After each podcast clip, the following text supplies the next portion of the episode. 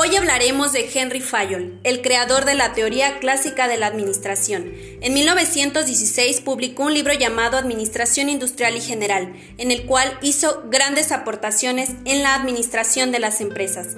Aportó las cinco funciones administrativas de una empresa, las cuales fueron planeación, donde se fijan los objetivos a seguir, Organización. Su función es mantener la estructura material y social de la empresa.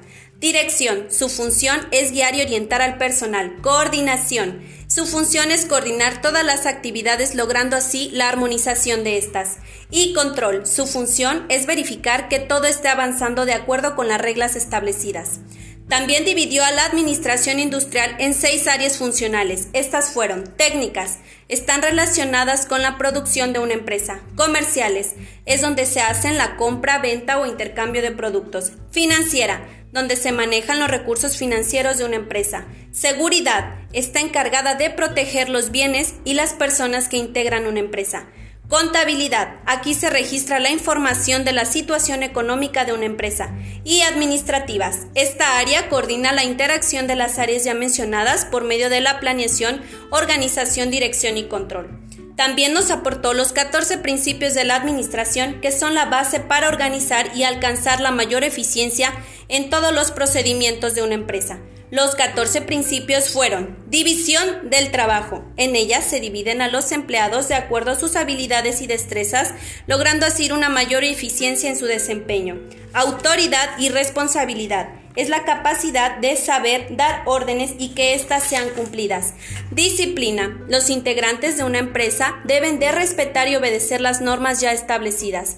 Unidad de dirección. En cada empresa debe haber un solo jefe y un solo plan a seguir para que todo se realice de forma ordenada. Unidad de mando. Se refiere a que las órdenes deben ser dadas por un solo jefe superior. De esta manera se evitan las diferencias en las decisiones tomadas. Subordinación de intereses particulares. Se deben de buscar y alcanzar los beneficios de la organización y no del individuo en particular. Remuneración. Cada empleado debe de recibir la remuneración adecuada y justa de acuerdo a las actividades que realice en la empresa.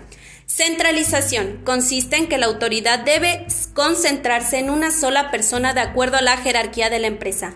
Jerarquía. En una empresa el orden de los cargos debe de estar asignada desde el cargo más alto hasta el más bajo. Orden. Todo debe de estar acomodado en su lugar, tanto como en materiales y como en personas. Equidad. Debe de haber un buen trato justo con el personal para lograr la lealtad y la obediencia del personal. Estabilidad del personal. Se debe conservar la permanencia de los trabajadores en sus cargos, logrando así la adaptación y la armonía en su realización.